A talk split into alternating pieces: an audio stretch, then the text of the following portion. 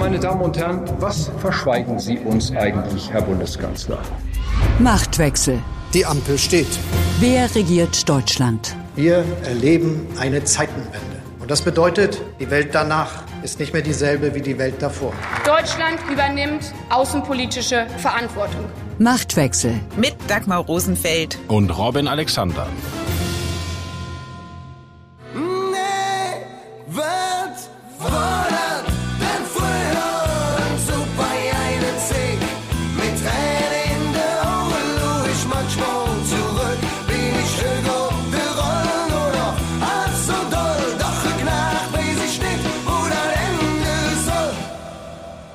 Supergeile Zick, zu Hochdeutsch supergeile Zeit, die ist vorbei. Deutschland ist im Krisenmodus gefangen. Wo und wie das enden soll, das hängt maßgeblich vom Handeln der Bundesregierung ab. Und da sind noch viele Fragen offen. Steuererhöhung oder Steuersenkung, Lohnverzicht oder deutliche Lohnsteigerung, Fortsetzung des Tankrabatts oder Weitergabe der gestiegenen Gaskosten an die Verbraucher. Olaf Scholz will die Krisenbewältigung als gesamtgesellschaftlichen Kraftakt verstanden wissen, hat deshalb zu einer konzertierten Aktion zusammengerufen. Das hat einst auch der SPD-Wirtschaftsminister Karl Schiller getan. Wir haben der Krise ins Antlitz geschaut, aber die Krise senkte die Augen, so Schiller damals. Jetzt allerdings starrt die Krise uns unverhohlen an. Wird Olaf Scholz die Augen senken? Ist die Ampel stabil genug, um das Land durch die schwere Zeit zu führen? Darüber sprechen Robin und ich in dieser Folge von Machtwechsel. Außerdem geht es um die Facetten der Demokratie, die Heinrich Heine in einem Satz zusammengefasst hat, der ganz wunderbar zu zwei Vorhaben der Ampel passt, der Wahlrechtsreform und der Besetzung der Antidiskriminierungsbeauftragten. Warum die Rose besingen? Besingen die demokratische Kartoffel, die das Volk nährt. Wir sagen den Sparerinnen und Sparern, dass ihre Einlagen sicher sind. Auch dafür steht die Bundesregierung ein. Ja, ich möchte gerne unterstreichen, dass in der Tat in der gemeinsamen Verantwortung, die wir in der Bundesregierung fühlen, ähm, wir dafür Sorge tragen wollen, dass die Sparerinnen und Sparer in Deutschland nicht befürchten müssen, einen Euro ihrer Einlagen zu verlieren. Das haben Angela Merkel und Peer Steinbrück 2008 gesagt, als nach dem Zusammenbruch von Lehman Brothers die Welt in eine Finanzkrise rutschte. Dieser Auftritt der Kanzlerin und des Bundesfinanzministers war damals eine, wenn nicht die vertrauensbildende Maßnahme in unsicheren Zeiten. Robin, die konzertierte Aktion, die Olaf Scholz jetzt ins Leben gerufen hat, ist das eine. Aber bräuchte es nicht jetzt auch einen Auftritt, wie ihn einst Merkel und Steinbrück hingelegt haben? Diesen Auftritt verweigert Olaf Scholz, weil Merkel-Steinbrück war ja eine Garantie der Spareinlagen. Diesmal geht es ja um Heizen, um Gas. Also Olaf Scholz müsste, um in deiner Analogie zu bleiben, den Deutschen sagen, ich werde dafür sorgen, dass in diesem Winter keiner friert. Die Heizung ist sicher die Heizung sicher. Und das ist in mehreren Interviews ist er in die Richtung gefragt worden und seine Standardantwort ist immer, wir haben als Regierung seit unserem ersten Tag im Amt alles getan, um. Also er redet, was er alles getan hat, aber er vermeidet diese Garantie. Weil er sie nicht geben kann? Ja, natürlich. Das ist so. Zur Wahrheit gehört ja auch, dass die Garantie, die Merkel und Steinbrück damals abgegeben haben, sich sehr viele Ökonomen bis heute fragen, ob die wirklich durchsetzbar gewesen wäre, wenn es drauf angekommen wäre. Nein, die wäre selbstverständlich nicht durchsetzbar gewesen, aber das war ein Sprechakt, der seine eigene Wirklichkeit geschaffen hat. Und damit hat er auch funktioniert, weil es gab ja keinen Bank One. Das war ja damals die legendäre Geschichte, eine der ganz wenigen Fälle, wo die Bundesregierung tatsächlich Journalisten gebeten hat, äh, Berichterstattung zurückzuhalten, nämlich weil sich da anfingen, die Bankautomaten zu leeren, an einigen Stellen in Großstädten. Und damals hat die Bundesregierung gesagt, wartet mit der Geschichte ein bisschen und dann haben die diesen Garantieerklärung gegeben und die Leute haben es geglaubt und damit hat es funktioniert. Krisenbewältigung, das ist eben auch Psychologie. Und wenn du dir jetzt Umfragen anguckst, da schneidet Scholz vor allem schlecht ab in der Kommunikation. Nun war auch Merkel kein Kommunikationstalent, die ihre Politik erklärt hat. Aber sie hat es geschafft, Vertrauen zu schaffen. Warum kriegt Scholz das nicht hin? So weit würde ich jetzt noch nicht gehen. aber es ist doch interessant, dass die Regierung anders als Steinbrück-Merkel, die ja gemeinsam kommunizierten und sich übrigens hinter den Kulissen stritten, wer wann wie auftritt und dann haben sie es gemeinsam gemacht, aber als sie auftraten, sprachen sie mit einer Stimme und sagten den gleichen Text gibt es doch jetzt ganz unterschiedliche Äußerungen. Weil worum geht es beim Gas? Beim Gas ist es so, dass gesetzlich festgelegt ist, dass wenn wir in eine Knappheit kommen, ist per Gesetz vorgesehen, dass zuerst die Industrie abgestellt wird und dann die Verbraucher. Und wenn Industriebetriebe kein Gas bekommen, kann das zu zusammenbrechenden Anlagen, zu zusammenbrechenden Wertschöpfungsketten zu drastischsten Folgen führen. Also was könnte eine Regierung theoretisch tun? Die könnte das Gesetz ändern und sagen, die Industrie ist wenigstens in Kernbereichen so wichtig, dass wir die nicht abstellen, sondern erst ein bisschen kältere Wohnungen machen. Mhm. Das traut sich die Ampel nicht. Diese Option ist sozusagen vom Tisch. Jetzt ist die Frage, wie kriege ich die Verbraucher dazu, freiwillig weniger zu verbrauchen? Weil es ist ausgerechnet, wenn Putin diese Pipeline, die im Juli jetzt für zehn Tage gewartet wird, Nord nicht, Stream 1, genau. genau, nicht wieder aufsperrt, kommen wir mit den ganzen neuen zugekauften Gas und so weiter hin, wenn die Verbraucher 20 Prozent weniger verbrauchen. Das ist so eine Daumenregel, die in der Koalition kursiert. Wie kriegt man jetzt diese 20 Prozent hin? Man könnte zum Beispiel Preisanreize setzen. Man könnte also sagen, wer jetzt ganz viel spart, kriegt eine Prämie. Da hat sich die Regierung jetzt dagegen entschieden. Im Gegenteil, sie planen ja ein Umlageverfahren, das sozusagen ganz hohe Preise ein Stück weit äh, sozialisiert und verteilt, ja, was gerecht ist, aber natürlich das Preissignal abschwächt.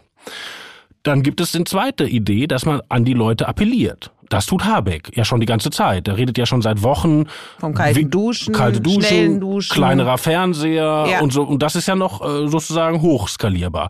Das ist das Klassische. Eine Regierung appelliert an die Verbraucher, an die Bürger und, und hofft, dass die ihr Verhalten anpassen. Nur, das tut ja bisher nur Habeck. Scholz tut es nicht. Scholz Glaubst du, der duscht immer noch warm? Das weiß ich nicht, aber wenn Scholz gefragt wird, ob er auch Spartipps hat, sagt er nö das muss man ja übersetzen, er glaubt nicht an die Strategie des Appells. So, und der dritte im Bunde, Christian Lindner, hat auch keinen äh, Sparappell ausgesprochen. Man könnte jetzt zynisch sagen, sein Beitrag, das Volk aufzufordern, den Gürtel enger zu schnallen, war zwölf Kilo abzunehmen vor seiner Hochzeit. Aber auch er macht nicht die Habeck-Strategie. Also wenn die Regierung die Strategie hätte, über Appelle zum Sparen zu kommen, dann ist es bisher nur der Wirtschaftsminister. Die Frage ist ja auch, wenn Nord Stream 1 nicht wieder hochgefahren wird. Also es gibt ja viele, selbst Habeck rechnet damit, äh, dass Putin unter technischem Vorwand sozusagen diese Röhre gar nicht mehr aufmachen wird. Dann in diesem Moment müssen sich ja, muss sich die deutsche Gaswirtschaft ihr Gas auf dem Weltmarkt kaufen. Und das sind sechsfach höhere Preise, als es jetzt sind, was das russische Gas angeht. In dem Moment, wo das passiert, gibt es ja nur zwei Möglichkeiten. Entweder der Staat stützt die Gasunternehmen, so wie es in der Corona-Krise auch stattgefunden hat, über Darlehen. Dann können die Preise weiterhin niedrig zum jetzigen, niedrig ist da ja auch schon so eine Frage, die Preise sind ja schon hoch, aber können bleiben, wo sie sind. Oder es wird dann, was ja auch in diesem Notfallplan vorgesehen ist, dieser berühmte Paragraph 24, es wird auf die Verbraucher weitergegeben. Hast du eine Idee, was die Regierung tun wird, wenn es soweit kommt? Ja, das hat sich ja in den letzten Tagen deutet sich das an. Da wären natürlich auch radikale Lösungen möglich. Also beispielsweise Emmanuel Macron hat in Frankreich heute so einen Energieversorger mal schlanke Hand verstaatlicht. Also das ginge auch. Jedenfalls geht es in Frankreich. Und die andere radikale Lösung wäre natürlich, lass doch pleite gehen. Das ist ein Unternehmen, dann organisieren wir das eben anders. Dagegen, Wie organisieren wir das denn anders? Ja, Wenn es trifft ja alle. Ja, also die Bundesregierung hat sich ja auch dagegen entschieden, diese Unternehmen pleite gehen zu lassen, immer mit dem Verweis auf äh, interessanterweise die Lehman Brothers. Too das, big to fail. Genau, das war ja die Bank, die Obama damals pleite gehen ließ.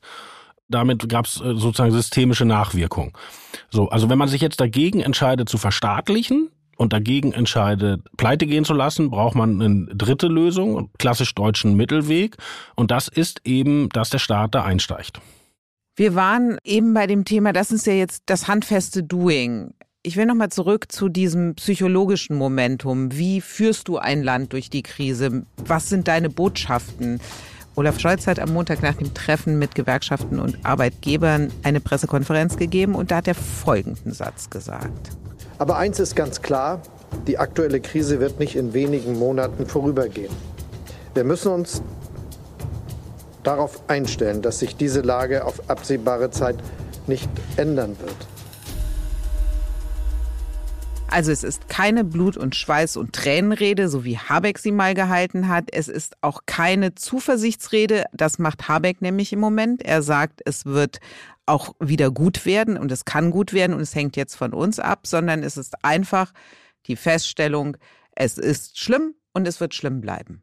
Bei der konstatierten Aktion ging es ja nicht um das Gas, sondern um die Inflation. Richtig. Ja, also konkret war die Idee, man verhindert diese Lohnpreisspirale, nämlich indem die Arbeitnehmer jetzt über die Gewerkschaften sagen, ey Freunde, jetzt brauchen wir aber mal richtig hohe Tarifabschlüsse, weil wir ja weiter die teuren Preise bezahlen müssen, was eben so verständlich wie legitim ist. Und die Unternehmen dann wieder die Preise erhöhen und dann hat man so einen Teufelskreis. Und eigentlich dient so eine konzertierte Aktion dazu, sowas zu verhindern. Und es ist ja auch schon eine Idee vorher rausgekommen, wie das verhindert werden soll. Also es, man konnte hören, dass darüber nachgedacht wird, die Gewerkschaften sollen keine großen Tarifsprünge rausholen, sondern Einmalzahlungen. Und der Staat sollte das sozusagen ein bisschen anschubsen, indem er sagt, auf diese Einmalzahlung erhebe ich keine Steuern. So.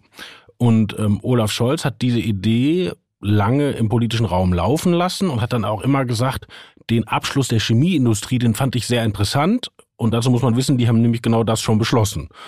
Aber der Widerstand dagegen wuchs, der wuchs vor allen Dingen bei den Gewerkschaften. Die haben eine neue Vorsitzende, Frau Fahimi, die sich profilieren muss und die haben auch eine sehr unterschiedliche Interessenslage untereinander und die haben sozusagen gesagt, das machen wir nicht. Und dann hat Scholz am Vorabend schon im Interview mit Tina Hassel gesagt, stimmt alles gar nicht, äh, habe hab ich alles gar nicht vor. Und dann haben wir uns alle gefragt, ja gut, was macht er denn dann? Und tatsächlich haben die Montag gar nichts beschlossen. Scholz hat beide Tarifpartner erklären lassen, wir haben noch keine Lohnpreisspirale. Also irgendwann stellte sich die Frage, was war das denn jetzt? Und der, der einzige politische Sinn ist, dass man sich im September wieder trifft und die Regierung kann in der Zwischenzeit alle Vorschläge damit abwiegeln, dass man sagt, ja, wir haben ja einen Diskussionsprozess und was da rauskommt, erzählen wir euch im September. Bemerkenswert war, Fahimi stellte sich hin und erklärte nochmal, warum hohe Löhne angebracht sind. Und der Arbeitgeberpräsident hat einen Klassiker, den man lange in diesem Land nicht mehr gehört hat, mehr Netto vom Brutto. Ja, aber das ist wirklich im Moment total interessant. Also wenn man so hört, konzertierte Aktion und Karl Schiller und 70er Jahre, dann ist ja dieser alte Gegensatz Kapital und Arbeit. Wenn man mal genau hinguckt in die Gewerkschaftsszene, mittlerweile verdienen Facharbeiter ja in Deutschland so gut, dass die alle im Spitzensteuersatz hängen. Und sofort in diese kalte Progression genau. auch rein. Und der klassische FDP-Vorschlag, lass uns endlich bei der kalten Progression was machen, oder da ist ja was gemacht worden in den letzten Jahren, aber jetzt mal richtig was, hilft denen total. Dagegen hat man so Leute wie bei Verdi, äh, die auch viele Leute vertreten oder auch vertreten wollen, die nicht viel verdienen, für die das nicht einschlägig ist. Also das ist mittlerweile so aufgesplittert, dass es da eigentlich auch nicht ein Gewerkschaftsanliegen gibt. Genau wie ja bei den Arbeitgebern, das sich extrem nach Branchen und auch nach Unternehmen unterscheidet. Da gibt es ja Unternehmen, die sagen, ey, mach die Tariferhöhung, ich muss sowieso mehr zahlen, um überhaupt hier noch einen Facharbeiter zu finden. Und andere sagen, kann ich mir nicht leisten. Also das ist, glaube ich, ein bisschen komplexer geworden, als es in den 70ern war. Komplex ist die Lage auch durch den Krieg in der Ukraine, der unvermindert in aller Brutalität fortgeht. Am Mittwoch war Regierungsbefragung und da ist dann Olaf Scholz, der ja sonst ähnlich viel Gefühlsregungen zeigt wie eine Kaffeetasse, tatsächlich so etwas wie aus der Haut gefahren. Als der AfD-Abgeordnete Stefan Cotré die Sanktionen gegen Russland als nutzlos bezeichnete und die Inbetriebnahme von Nord Stream 2 forderte, hat Scholz so reagiert. Sie nehmen nicht zur Kenntnis, dass da wirklich ein Krieg ist. Ich halte fest, die AfD ist nicht nur eine rechtspopulistische Partei, sondern auch die Partei Russlands. Und das sollten alle zur Kenntnis nehmen.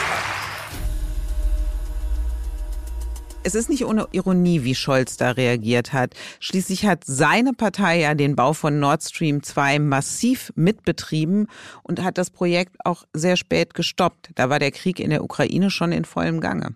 Das stimmt. Die SPD hat eine fatale Russlandpolitik gemacht, aber nicht alleine. Und in dem Punkt, den Scholz bei der AfD angesprochen hat, hat er einfach recht.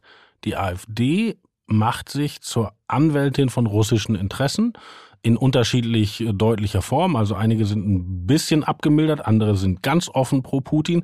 Und interessanterweise auf der anderen Seite des politischen Spektrums ja auch. Also die AfD hat heute die Aufhebung der Sanktionen gefordert, aber auch Klaus Ernst von der Linkspartei und der immerhin im zuständigen Bundestagsausschuss der Sprecher ist. Das hat dann Dietmar Bartsch von der Linkspartei wieder eingesammelt. Aber wir haben rechts und links im politischen Spektrum Leute, die eigentlich die Ukraine unterm Bus werfen wollen und einfach schnell wieder einen Deal mit Putin machen wollen. Im Hinterzimmer. Ich sage nur Wahlrechtsreform und Ersatzstimme. Und ab jetzt kann ich mich entspannt zurücklehnen, weil Robin sich sofort in Rage reden wird. Also Robin, leg los. Das ist überhaupt nicht wahr. Ich bin tiefenentspannt, weil ich auch bei der Vorbereitung dafür fast eingeschlafen wäre. Das ist nämlich so kompliziert, dass wir es nur so einem hochqualitativen Publikum wie den Zuhörern dieses Podcasts zumuten können, da durchzusteigen.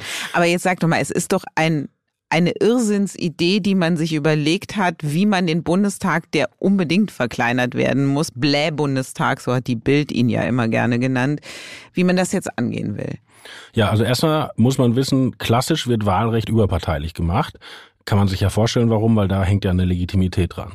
Die Ampel ist jetzt mit einem eigenen Vorschlag reingegangen, was ich schon ehrlich gesagt stilistisch interessant finde. Und der Vorschlag sieht so aus, jeder kennt ja seinen Wahlzettel, da gibt's die Erststimme für den Direktkandidaten, die Zweitstimme, über die die äh, Verteilung der Parteien gemacht wird. Und die sagen allen Ernstes, es soll eine dritte Stimme geben. Die Ersatz. Stimme. Und das muss man sich so vorstellen. Also man kreuzt meinetwegen Partei A an und Partei A gewinnt im Bundesland, nehmen wir mal, elf Wahlkreise. Partei A kriegt aber über die Zweitstimme nur zehn Abgeordnete. Also hätte man elf Direktkandidaten und zehn Plätze, aber nur über, das, über die Liste, würde jetzt zu einem Überhangmandat führen. Ich hoffe, Sie sind noch bei mir. Wenn neben Ihnen im Auto jemand fährt, der schon eingeschlafen ist, wecken Sie auf, weil die Pointe kommt gleich. Also würde in diesem Fall der Direktkandidat nicht einziehen. Also der elfte Direktwahlkreis würde einfach nicht zählen. Also nehmen wir mal an, Partei A gewinnt elf Direktkandidaten und dann zählt der nicht, der in diesem die kleinste Anzahl hat. Also man kann zwar seine lokalen Gegner, also aus anderen Parteien, schlagen, kommt aber trotzdem nicht im Bundestag, weil aus der gleichen Partei Leute in anderen Wahlkreisen mehr Prozente haben. Und dann Jetzt. kommt die Ersatzstimme. Ba, ba, ba. Mit der Ersatzstimme kann man nämlich nicht die Partei ankreuzen, die man mit Erst- und Zweitstimme angekreuzt hat.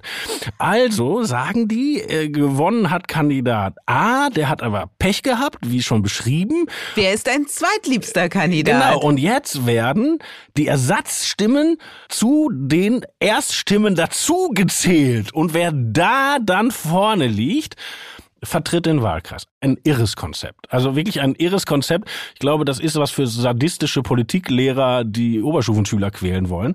Und das Irre ist, damit sind die tatsächlich jetzt in die Fraktion gegangen. Und teilweise haben die da echt Schiffbruch mit erlitten, weil äh, zu Recht. Ja, wo, wobei es ist, Schiffbruch klingt jetzt fast so euphemistisch, weil die ähm, Abgeordneten haben gesagt, das schnallt keiner, das können wir niemandem erzählen, lass das mit der Ersatzstimme sein. Dann bleibt aber, dass man noch sein Direktmandat verlieren kann und dann gewinnt der Zweite. Also das ist Partei A gewinnt, der Bundeswahlleiter oder der Landeswahlleiter kommt raus und sagt April, April, trotzdem zieht jetzt für euch der Zweitplatzierte ein. Nehmen wir mal eine Stadt wie Augsburg, ja? In Augsburg gibt es einen CSU-Kandidat, der heißt Volker Ulrich. Das ist für CDU-Verhältnisse einer, der sehr ähm, differenziert, großstädtisch argumentiert, der sehr in die Mitte zielt. Und der hatte als äh, Gegenkandidat Claudia Roth, die ja sehr laut und sehr blumig und sehr auf die eigene Parteibasis äh, argumentiert. So, und äh, dieser sehr bürgerliche CSU-Kandidat hat gewonnen gegen Frau Roth, obwohl die Grünen ja einen Aufschwung haben in den Städten. Ich glaube 28 zu 22. Und wenn schon das neue Wahlrecht gegolten hätte, wäre jetzt Frau Roth die Direktkandidatin von Augsburg. obwohl sie die Wahl nach 20 lokalen Auftritten in der Gesamtschule und sonst wo verloren hat. Und das ist schon irre. Und das hätte auch kulturell Folgen, weil die Grünen können ja schon Großstädte gewinnen. Also beispielsweise Cem Özdemir hat 40 Prozent in Stuttgart geholt. Aber es sind ja grüne Kandidaten, die auch in die gesellschaftliche Mitte zählen. Also der Zug der Grünen, lass uns Leute nach vorne bringen, die außerhalb unseres Milieu wählbar sind, wäre dann gar nicht mehr nötig, weil man dann ja zum Beispiel in Bayern, wo die CSU so viele Wahlkreise holt, auch als Zweiter durchs Ziel geht. Und umgekehrt, dass die CSU sich überlegt, lass uns jemanden in der Stadt nehmen, der jetzt nicht so ganz krachledern daherkommt und nicht so ganz nach Stammtisch, sondern in andere Milieus ausstrahlt. Das würde auch aufhören, weil da wird sich ja keiner mehr finden, weil der hat ja keiner Lust, seinen Wahlkreis zu bezahlen, seinen Wahlkampf zu bezahlen und äh, sechs Monate Wahlkampf zu machen, wenn er doch nicht einzieht. Also man würde sozusagen dieses Ziehen der Parteien in die gesellschaftliche Mitte stoppen. Und da wird es wirklich ernst, weil dieses Polarisieren, dass man nur noch auf die eigene Basis geht, das bringt ja gerade die amerikanische Demokratie in tiefste Schwierigkeiten. Und ein Wahlrecht bei uns aufzusetzen, das das programmiert, das finde ich schon wirklich bedenkenswert. Danke, dass Sie bisher meinen Ausführungen zugehört haben. Liebe Hörerinnen und Hörer, ich habe nicht zu viel versprochen. Das war Robin in Rage. War ich wirklich so in Rage? Ja, das warst du. Oh, aber Mensch. es tut gut. Die Gefühle müssen mal raus. Die Erkenntnis der Woche. Die dümmsten Bauern haben die dicksten Kartoffeln und der Koalitionsfrieden ist eine so heiße Kartoffel, dass die FDP dumme Dinge tut, wie gegen die eigenen Überzeugungen Ferda Attermann als Antidiskriminierungsbeauftragte mittragen zu wollen. Wolfgang Kubicki hat tatsächlich gesagt, dass wenn man die nicht mitwählen würde, man die gesamte Koalition gefährden würde. Ist Ferda Attermann so bedeutend, dass daran die Koalition zerbrechen kann? Nein, natürlich nicht. Es ist ja, das ist ja völlig absurd. Der Fehler der FDP wurde ja schon im Kabinett gemacht. Also diese Personalie muss im Kabinett beschlossen werden und die FDP-Minister haben nicht aufgepasst oder hatten, haben irgendeinen Deal. die Grünen haben da das Vorschlagsrecht und offenbar hat man gesagt, dann Ja, aber das ist ja, ähm, also das, mich erinnert das immer in der letzten Koalition gab es doch mal den Fall Maaßen, ja. Also als Horst Seehofer auf die Idee kam, Herrn Maaßen zu befördern und äh, Frau Nahles hat das mitgetragen und Frau Nahles konnte immerhin noch sagen, dass diese Beförderung von Herrn Maaßen ja auf ein Grüß-Augustamt war, weil das war ja irgendwie in Europa Flüchtlingsabkommen verhandeln, also das war ja, der hat ja keinen Schaden angerichtet. Und da hat die SPD-Fraktion gesagt, nee, äh, es gibt Grenzen für uns. So, und bei Frau Attermann müssten eigentlich die Grenzen der FDP erreicht sein, weil das ist nun wirklich keine Liberale. Und das hätte man im Kabinett hätte man vorher denen sagen müssen, Freunde, bei aller Liebe, überlegt mal, ob man nicht noch jemand anders findet. Das ist nicht passiert. Die haben im Kabinett gepennt. Oder sie haben eine Personalie, die sie unbedingt durchbringen wollen und wollen den Grünen keinen Revanche-Foul ermöglichen. Da gibt's noch einige, die dafür in Frage kommen. Aber wie auch immer, also Frau Attermann tauchte dann in der FDP-Fraktion auf, schon in der vergangenen Woche, und die haben sie eine Stunde 40 Minuten lang befragt. So lange ist seit dem Wiedereinzug der FDP noch niemand in der Fraktion befragt worden, obwohl da ja schon einige interessante Personalien waren. Und ich habe jetzt mehrere Abgeordnete gefragt, ob sie denn zufrieden waren mit den, äh, mit den ähm, Antworten. Und übereinstimmend sagen die, dass sich Frau Attermann für diesen krassen Tweet entschuldigt hat. Sie hat ja, Nenn den, mal. ja, also ich kann den gar nicht mehr vorlesen, weil sie hat ja alle ihre Tweets gelöscht. Aber Frau Attermann hatte nahegelegt, dass bei schweren Covid-Fällen in den äh, deutschen Krankenhäusern Migranten später behandelt werden. Also dass sozusagen eine Triage äh, gemacht wird aus rassistischen Gründen. Und das, das hat sie unterstellt. So. Ja, unfassbare Unverschämtheit gegenüber den Ärzten.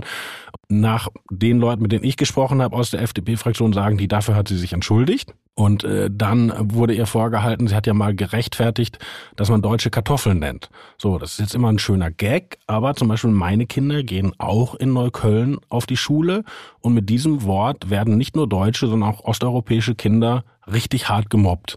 Ja, und da hat Frau Atermann gesagt, nee, das wäre ja in der Kolumne gewesen, das wäre sozusagen journalistischer Beitrag gewesen, hat in der Fraktion schon weniger Leute überzeugt.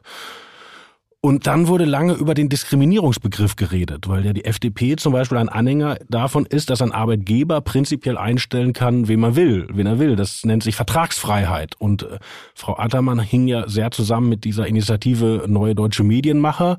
Und die wollten ja den Medien nicht nur vorschreiben, 25 Prozent Migranten einzustellen, sondern auch noch in den Migranten zu unterscheiden. Also wie viel äh, arabische, wie viel osteuropäische, wie viel afrikanische. Ich habe jetzt nicht mit allen aus der FDP-Fraktion gesprochen, aber mein Eindruck ist, dass die nicht inhaltlich überzeugt sind, sondern die hat das Argument überzeugt, wir haben bald eine Gaskrise und es gibt irgendwie wichtigere Fragen. Das ist natürlich ein richtiges Argument, aber das würde auch umgekehrt funktionieren. Also wenn Christian Lindner jetzt zu Robert Habeck und Olaf Scholz käme und sagen würde, tut mir leid, habe ich einen Fehler gemacht, kriege ich in der Fraktion nicht durch, dann will ich mal sehen, ob Olaf Scholz seine Kanzlerschaft in die Luft sprengt für Ferda Attermann. Natürlich nicht. Aber die FDP macht es nicht, die will das mittragen und ja. Und es gibt ja Kritik an Ferda Attermann auch aus der migrantischen Community. Also ich fand einen Satz der Beauftragten für Diversitätsförderung an der Berliner Charité, zur Personalie Ferda Attermann schon sehr bemerkenswert und sehr richtig. Sie sagte, ich hätte mir eine Person gewünscht, mit der man diskutieren kann, ohne von der Rassismuskeule erschlagen zu werden. Und für die gesellschaftliche Debatte ist doch eine Extremistin, ich nenne sie jetzt einfach Extremistin wie Attermann, Gift. Ich verstehe das auch nicht. Also ich persönlich hatte die gar nicht äh, so auf dem Schirm, weil die kommt ja aus dieser Armin Laschet-Schule, der ganz viele Migrantinnen gefördert hat und äh, ich dachte, hatte das gar nicht ernst genommen. Aber ich erinnere mich noch, als unsere Redakteurin Christine Kensche ein Buch veröffentlichte über einen Clan-Aussteiger aus Neukölln. Und gleichzeitig machten Kollegen vom Spiegel eine sehr schöne Serie über diese ja, wirklich krasse Gewalt und Kriminalität, die sich mit diesen Clans verbindet. Und dann hat, wie gesagt, diese, die, diese Mediengruppe einen Negativpreis, der auch noch irgendwie, glaube ich, die goldene Kartoffel oder die sonst wie Kartoffel die heißt. neuen deutschen Medienmacher. Haben die verliehen an die berichterstattenden Journalisten. Und dass man einen Negativpreis an Recherchejournalisten verleiht. Und zwar Recherchejournalisten, die sich in Gefahr begeben, weil mit diesen Clans es nicht zu spaßen und die unter Rassismusverdacht stellen. Also tut mir leid, das ist schon ein verdammt dicker Hund. Leute, es sind Ferien, alle machen blau von Flensburg bis nach Oberammergau. Ein dicker Hund ist auch, dass Robin und ich jetzt in Ferien gehen. Und Robin läuft hier durch die Redaktionsräume schon ganz provokativ mit einem Strohhut und verbreitet unfassbar gute Ferienlaune. Das heißt, dieser Podcast macht jetzt vier Wochen Urlaub. Aber Sie müssen nicht verzichten, weil bei uns gibt es Kick-Off, das politische Daily. Die machen weiter und was sich in der Welt tut, was sich in Deutschland tut, das erfahren Sie dort. Und ich bin jetzt ein wenig traurig, dass ich Robin vier Wochen lang nicht sehe und dieses wunderbare letzte Wort von Robin vier Wochen lang nicht hören werde. Wir hatten ja überlegt, gemeinsam in den Urlaub zu fahren und dort den Podcast aufzunehmen, aber acht Stunden Autobahn mit Schlager, das hätte ich nie ausgehalten. Deshalb machen Sie sich auch eine schöne Sommerzeit. Auf Wiederhören. Und gerne mit Schlager.